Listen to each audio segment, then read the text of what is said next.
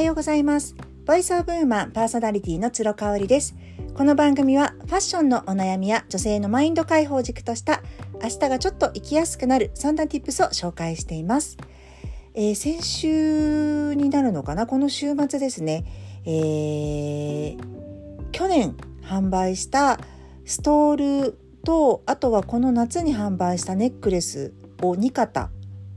あの再販したんですね。私のオンラインショップラローブフルフルの方で再販させていただきましてえっ、ー、とねそのこのストールもネックレスも結構あのー、ちょっと余るかなぐらいに用意をしていたんですけれどももうねあっという間にねあのー、ほぼ完売してしまいまして、えー、と20時から土曜日のね20時から販売だったんですけれども15分ぐらいで、えっ、と9、9割5分ぐらい9割ぐらいあの完売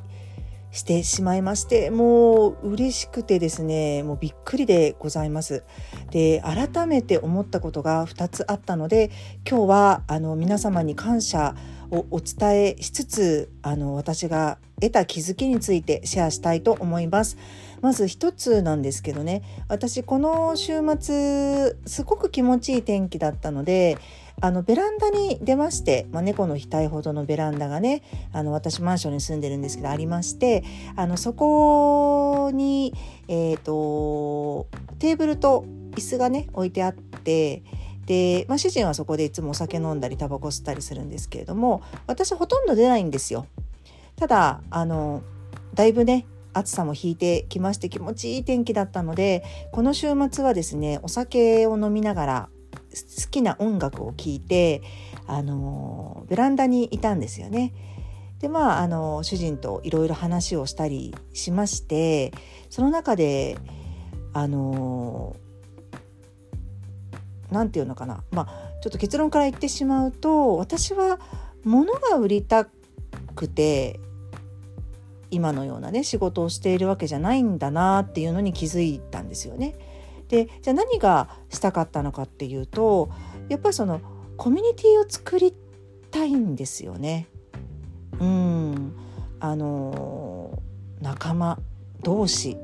みたいなものを作りたくってそれがおそらく今はそのものを介してラローブフルフルっていうフランスから私が買い付けている商品を介してコミュニティを作れているんじゃないかなっていうふうに思ったんですよね。であのー、土曜日の再販の前にですねまたあの恒例のインスタライブのコーディネートライブをしまして、えー、その時にですねまあ新規のね、あのビギナーというかお客様で、まあ、そのストールにはすごい興味があると。で去年去年はもうフルフルを知らなかったけれども今はもう朝ライブに参加しているのであの興味あります。でも3色あるのよね。ブラックとイエローとあと今回新色でレッドっていうのが出ましてどれがいいかなっていうコメントが何件か入ったんです。で、まあ、それに関して私はもう全部いいと思って入れてるからね。正直候補つけがたいんですよ。ただそのコメントにですね去年買ってくださってそのストールをご愛用いただいている方々がですね次々とコメントを書いてくださったのね。もうね私感激してジーンと来ちゃいました。あのビギナーの方だったら黒がいいですよとかで結局私最初にイエローを買ったけれどもあの黒は使わないかなと思ったけれども結局再販で黒ゲットしましたとかねあの今は黒の方が使えてますとかやっぱりイエローのこの色使いがとっても珍しくって、えーと、去年からずっと使ってて今年も大切に使わせていただきますとかねもういろんなコメントを入れてくださったんですよ。でそれって別に私がお金を払ってお願いしてることじゃないんですよね。だからねもうめちゃめちゃ感激してしまいまして私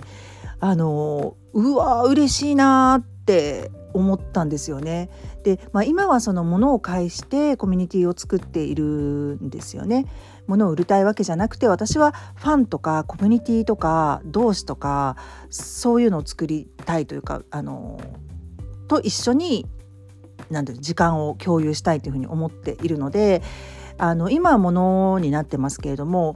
本音の本音は私が身一つであのそういうことができるっていうのが理想なんですね。だ例えばあの本当に何だろうな誰って言えば私が大好きな堀江門って言いますよね。で堀江さんって肩書きが、えー、堀江貴文堀江門ね、ホリエモンって言えば何をしているかっていう肩書きよりかもその彼のやっぱパーソナリティに目がいくと思うんですよね。でそこでも完璧な信頼も得ているっていうところで私が目指すところなんですよ。なので、えーと、物を持たずして私が身一つで例えば東京に行きますとかあのどっか例えば海外に行きますって言った時もそれでも仕事が成り立つ私に会いたい私の話を聞きたいって思ってくださる方がもうあの来てくださるようななんかやっぱりそういうところを理想にしたいんですよね。でもそのためにはやっぱり私自身がもっともっと人間的な魅力を養わないといけないし人間力もあの鍛えていかないとなっていうふうには思ってます。であとね一つねあの個人的に個人的にというか一般的にアパレルっていうのはあのフローフロービジネスなんですよねやっぱトレンドありきなので、えーと、去年とか2年前のものを、えーと、また再販を今年するっていうことってアパレルさん的にほとんどしてないと思います。それを証拠に、えーと、昨年までのシーズン落ちと言われるものは、えー、とアウトレットに出ていたりとかあのしますよね。ただ私が手掛けるブランドラローブフルフルは、えーと、ストック型なんですよ。ストック型のものの売り方をしているんです。どういうことかっていうとトレンドとか全く関係なくこれは見たことがないだろうと。こういうものは日本にはおそらく他に扱ってるものがなくってトレンドも全く関係ないだろう。でも心躍るっていうアイテムだけを取り扱ってるんですね。だから去年のストールが今年も再販して今回みたいにもう即完売するっていう現象が起きるわけなんですよ。なのでこうトレンドばっかりを見てしまっているとフローでしか物が売れなくなってしまうところをあのフルフルのそのファンの方の、えー、支援サポート愛のあるコメント等々で支えていただいているので、えー、ストック型のビジネスモデルというかあの仕事のやり方ができてるっていうところなんですよね。だからなんかあの売ろうと思って売ると物って売れないじゃないですか。っ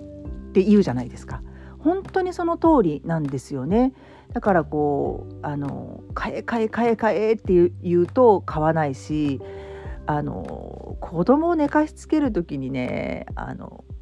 経験ある方ならわかると思うんですけど寝ろもう寝てくれって思えば思うほど念が伝わって逆効果でね子供が全然寝ないっていうことってあるあるだと思うんですよ。私もね本当に寝かしつけは大変でもう上の子の時とかもねあのチャングムの誓いっていう韓国ドラマにハマっていたんですよ。なのでもうとにかく早く彼に寝てほしくってでその時ね前に住んでた芦屋のマンションで和室でこう障子を閉めて隣がリビングなのねだから本当にちっちゃい音でしかテレビが見られないんですよ。ただもうその時間が自分にとっては貴重すぎてですねもう早く寝てほしいのよね。ただお昼寝をたくさんしちゃった日なんかなかなか寝てくれなくってもう寝ろ寝ろ寝ろ寝ろ寝ろっていうのがもうきっと伝わってんだろうね。顔に書いてあるんでしょうね。寝ないよね全く。それと一緒なんですよね。やっぱりその念とかっていうのって伝わってしまうものだしその念によって自分が発する言葉とかっていうのがだんだん変わってくるんですよね。で私ねあのいろいろ悩んだ時期もあったんですけれどもこの夏ぐらいからねあのやっぱりそのトレンドを追いかけるのはやめて皆さんが本当に長く使っていただけるような心躍るものだけを取り扱買おうって改めて決意したとこだったんですよね。だから今朝ライブも本当に楽しいしあのフルフルの商品が多くはなってしまうんですけれどもそれは私の何て言うんでしょう私が使いたくて使ってるからっていうところなんですよね。うん、だからもうあの完売しちゃって手に入らないものも全然私スタイリングに取り入れたりとかもするし、あのー、昔の本当に去年のものをどんどん使ったりっていうこともしてます。うん、だからねあのー、なんか自分の中でマインドセットが変わったっていう感じかな。うん、あの、大丈夫っていう自信を持つと同時に本当にこの商品に共感していただける方こう誰かに流されるとかトレンドに流されるとかその流されて自分の意思と違うマインドで買ってしまうってことがないように、あの、お客さんもこうにも紹介していきたいなっていうふうに思っているんですよね。だからあのいやちょっとなんか今回もすごく欲しかったですとか言って言われてもいやいやもう色違いで何色も持ってらっしゃるので今後もねこうこうこういう商品が出たりとかするからあもう無理して買わなくていいですよっていうのを私本当にあの再三お伝えしています。だってやっぱりそれで結局使わなくてねタンスの肥やしになっちゃってたらちょっとそれが一番私的には悲しいかなって思うのでそういう意味でももうあのストック型のものの売り方っていうところは今後も、あの、変わらずにやっていきたいと思いますし、はい、あのそれをねこう支えてくださるファンの方がいるいらっしゃることもねすっごい嬉しいなっていうふうに思ってます。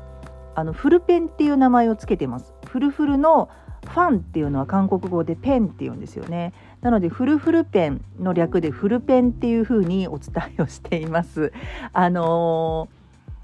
ー、たくさんね商品扱ってはいるんですけれども、まあ、なんかこうちょっといいなこれって思うものがあれば是非あのフルペンになっていただきたいなっていうふうに思います。はい、今日も最後まで聞いていただいてありがとうございました。それではまた明日。